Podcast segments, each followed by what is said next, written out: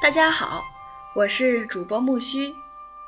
今天我们所要分享的是由朱光潜先生所写的《谈美》第二章：当局者迷，旁观者清。艺术和实际人生的距离。有几件事实，我觉得很有趣味，不知道你有同感没有？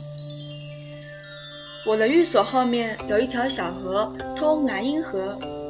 我在晚间常到那里散步一次。早上的习惯总是沿东岸去，过桥沿西岸回来。走东岸时，我觉得西岸的景物比东岸的美；走西岸时，适得其反，东岸的景物又比西岸的美。对岸的草木、房屋。固然比较这边的美，但是它们又不如河里的倒影。同是一棵树，看它的正身本即平凡，看它的倒影却带有几分另一世界的色彩。我平时又欢喜看烟雾朦胧的远树，大海笼盖的世界和嗯深更夜景的月景。本来是呃习见不以为奇的东西，让雾。雪、月盖上一层白纱，便显得很美丽。北方人初看到西湖，平原人初看到峨眉。虽然审美力薄弱的村夫也惊讶他们是奇景，但在生长在西湖或峨眉的人，除了以居近名胜自豪以外，心里往往觉得。西湖和峨眉实在不过如此。新奇的地方都比熟悉的地方美。东方人初到西方，或是西方人初到东方，都往往觉得面前景物渐渐值得玩味。本地人自以为不合时尚的服装和举动，在外方人看却往往有一种美的意味。古董癖也是很奇怪的，一个周朝的铜鼎，或者是一个汉朝的瓦瓶，在当时也不过是盛酒盛肉的日常用具，在现在却变成了稀有的艺术品。固然有有些好古董的人是贪它值钱，但是觉得古董实在可玩味的人却不少。我到外国人家去时。主人喜欢拿一点中国的东西给我看，这总不外乎，嗯，瓷罗汉、蟒袍、呃，鱼胶羹、图图之类的装饰品。我看到每每觉得羞涩，而主人却诚心诚意地夸奖他们好看。种田人常羡慕读书人，读书人也常羡慕种田人。竹篱瓜架旁的。黄粱煮酒和朱门大厦中的山珍海味，在旁观者所看出来的滋味，都比当局者亲口尝出来的好。读陶渊明的诗，我们常觉得聋人的生活真是理想的生活。可是聋人自己在烈日寒风之中耕作时所尝到的况味，绝不似陶渊明所描写的那样显逸。人常是不满意自己的境遇而羡慕他人的境遇，所以俗话说“家花不比野花香”。人对于现在和过去的态度也有同样的分别。本来是很心酸的遭遇，到后来往往成为很甜美的回忆。我小时候在乡下住，早晨看到的是那几屋茅屋、几微田、几排青山。晚上看到的也还是那几座茅屋、几微田、几排金山，觉得他们真是单调无味。现在回忆起来，却不免有些留恋。这些经验，你一定也能注意到的。他们是什么缘故呢？这全是观点和态度的差别。看倒影，看过去，看旁人的境遇。看稀奇的景物，都好比站在陆地上远看海雾，不受实际的切身的利害牵绊，能安详自在地玩味目前美妙的景致。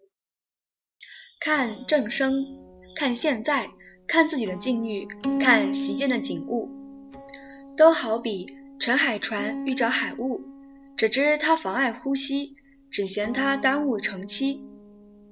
预兆危险，没有心思去玩味它的美妙。持实用的态度看事物，它们都只是实际生活中的工具或障碍物，都只能引起欲念或嫌恶。要见出事物本身的美，我们一定要从实用世界逃跳开，以无所为而为的精神欣赏它的本身的形象。总而言之，美和实际人生有一个距离。要见出事物本身的美，需把它摆在适当的距离之外去看。再就上面的实例说，树的倒影何以比正声美呢？它的正声是实用世界中的一个片段，它和人发生过许多实用的关系。人一看到它，不免想到它的在实用上的意义，发生许多实际生活中的联想。它是避风吸凉的，或是架屋烧火的东西。在散步时，我们没有这些需要，所以就觉得它们没有趣味。倒影是隔着一个世界的，是幻境的，是与实际人生无直接关联的。我们一看到它，就立刻注意到它的轮廓、线纹和颜色，好比看到一幅图画一样。这是形象的直觉。所以是美感的经验。总而言之，正身和实际人生没有距离，倒影和实际人生有距离，美的差别即此于此。同理，游历心境时最容易出现事物的美。习见的环境都已经变成实用的工具，比如我久住在一个城市里面。出门看见一条街，就想到朝某方向走是某家酒店，朝某方向走是某家银行。看见了一座房子，就想到它是某个朋友的住宅，或是某个总长的衙府。这样的由盘而之中，我的注意力就迁到旁的事物上去，不能专心致志地看这条街或是这座房子究竟像个什么样子。在崭新的环境中，我还没有认识事物的实用的意义，事物还没有变成实用的工具。一条街还是一条街，而不是到某银行或某酒店的标志。一座房子还只是某颜色、某线型的组合，而不是私家住宅或是总长衙门。所以，我能见出它们本身的美。一件本来惹人嫌恶的事情。如果你把它推晚一点看，往往可以成为很美的意象。卓文君不守寡，私奔司马相如，陪他当奴卖酒。我们现在把这段情史传为佳话。我们读李昌吉的“长兴怀茂林，绿草垂石井，弹琴看文君，春风吹碧影。”几句诗，觉得它是多么优美的一幅画，但是在当事人看，卓文君诗节却是一件会行丑迹。袁子才常客一方，钱塘苏小是相亲的信，看他的口吻是多么的自豪。但是钱塘苏小究竟是一个怎样的伟人？她原来不过是南朝的一个妓女，和这个妓女。同时的人，谁肯攀他做乡亲呢？当时的人受实际问题的牵绊，不能把这些人物的行为从极繁复的社会信仰和利害观念的圈套中划出来，当做美丽的意象来欣赏。我们在时过境迁之后，不受当时的实际问题的羁绊，所以能把他们当做有趣的故事来谈。他们在当时和实际人生的距离太近。到现在，则和实际人生的距离较远了，好比经过一些年代的老酒，已失去它的原来的辣性，只留下纯淡的滋味。一般人迫于世俗生活的需要，都把利害认得太真，不能站在适当的距离之外去看人生事项。于是，这丰富华严的世界，除了可效用于影视男女的营求之外，便无其他意义。他们一看到瓜，就想到它是可以用来摘来吃的；一看到漂亮的女子，就起性欲的冲动。他们完全是占有欲的奴隶。花长在园里，何尝不可以供欣赏？